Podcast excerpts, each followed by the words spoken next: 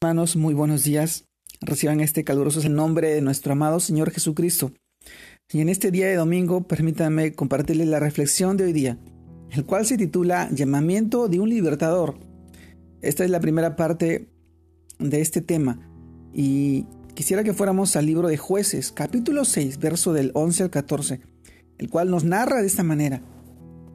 Y vino el ángel de Jehová y se sentó debajo de la encina que está en Ofra, en Ofra, la cual era de Joás, Abixerita, y su hijo Gedeón estaba sacudiendo el trigo en el lagar para esconderlo de las madianitas.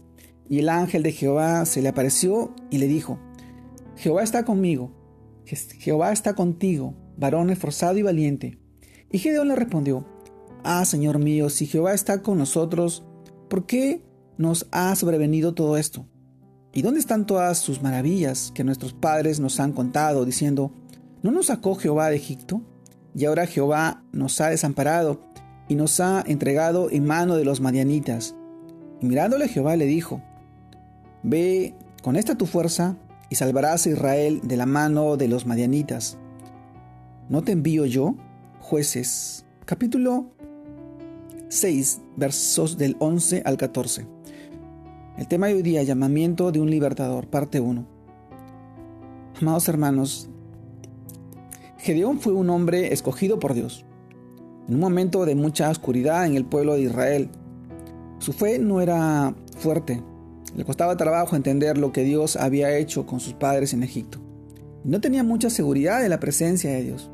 Al ver la aflicción de su pueblo, pero el ángel se le aparece y responde a sus objeciones y le dice que Él es el libertador y que el Señor ha llamado para, para librar a Israel de la opresión de los madianitas. Lo califica de valiente y esforzado, y aunque el ángel le promete acompañarlo en la batalla, pide señales para confirmar su fe, y el Señor se las da para afirmarlo. Amado hermano, Gedeón mostró algunos rasgos de un líder humilde y consagrado. Como dependencia continúa, continúa de Dios, disposición a convertir su fe en acción. Aprovechó los dones dados por Dios para dirigir a otros. Reconoció el crédito de otros por lo que hicieron. No hizo nada sin la guía divina. Y le dio la gloria a Dios antes de que él, antes que él, eh, a él en la victoria que obtuvo.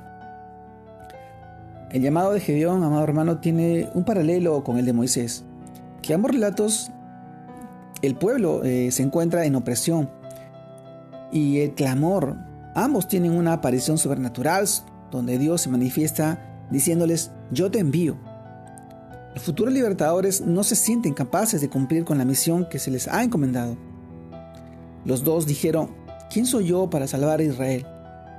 Y hay, hay aquí una promesa del acompañamiento divino. Yo estaré contigo. Tendrían señales y milagros que mostrarían el poder de Dios para que los pueblos enemigos le temieren. Ahora nosotros somos llamados igualmente a ser libertadores de este mundo, oprimido, y frente a ese desafío no tenemos que pedir señales, sino pedirle al Espíritu Santo que habita en nuestro corazón, que confirme la palabra de Dios con la cual hemos sido llamados. En el libro de Marcos capítulo 16, verso del 15 al 18, el Señor nos dice, y les dijo, id por todo el mundo y predicad el Evangelio a toda criatura. El que creyere y fuere bautizado será salvo, mas el que no creyere será condenado. Y estas señales, amado hermano, seguirán a los que creen.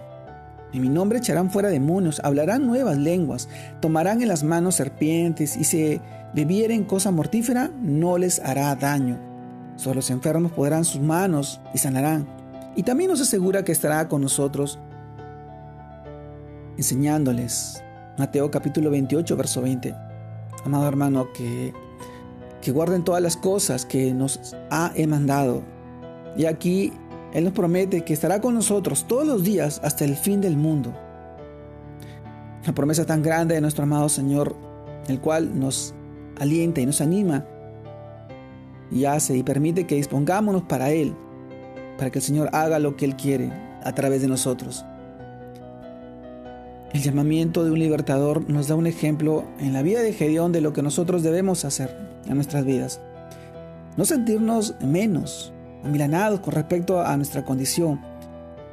El Dios no, no ve nuestra apariencia, Él ve nuestro corazón y nuestra disposición y lo que nosotros debemos hacer, obedecerlo, honrarlo, glorificarlo, exaltarlo, ser de bendición para otras personas, ser, luz y sal en medio de esta oscuridad y tanta enfermedad, de tanta lucha, tanto dolor y sufrimiento que en la cual afronta no solamente el Perú, sino también el mundo entero. Somos llamados todos a predicar su evangelio, a ir y a ser discípulos, bautizándolos en el nombre del Padre, el Hijo y el Espíritu Santo. Esta es una hermosa promesa de nuestro amado Señor, el cual nos ofrece vida eterna y vida en abundancia a su lado, más allá de este tiempo, más allá, allá de esta etapa en la cual nosotros estamos pasando. Nos promete una vida más allá de la muerte, porque Él venció la muerte en la cruz, con su sangre preciosa derramada, para que hoy tú tengas vida, y solamente los puedas obtener a, través de Jesucristo, el Hijo de Dios. Amado hermano, hoy te animo a que puedas seguir llevando su palabra, poder seguir tú evangelizando y siendo de bendición para muchas personas. Mi amado hermano, Dios te guarde y te bendiga en este día, en este domingo familiar que estás al lado de tu familia, honrando y glorificando el nombre de Jesús. Bendiciones a todos mis hermanos. Dios los guarde y los bendiga.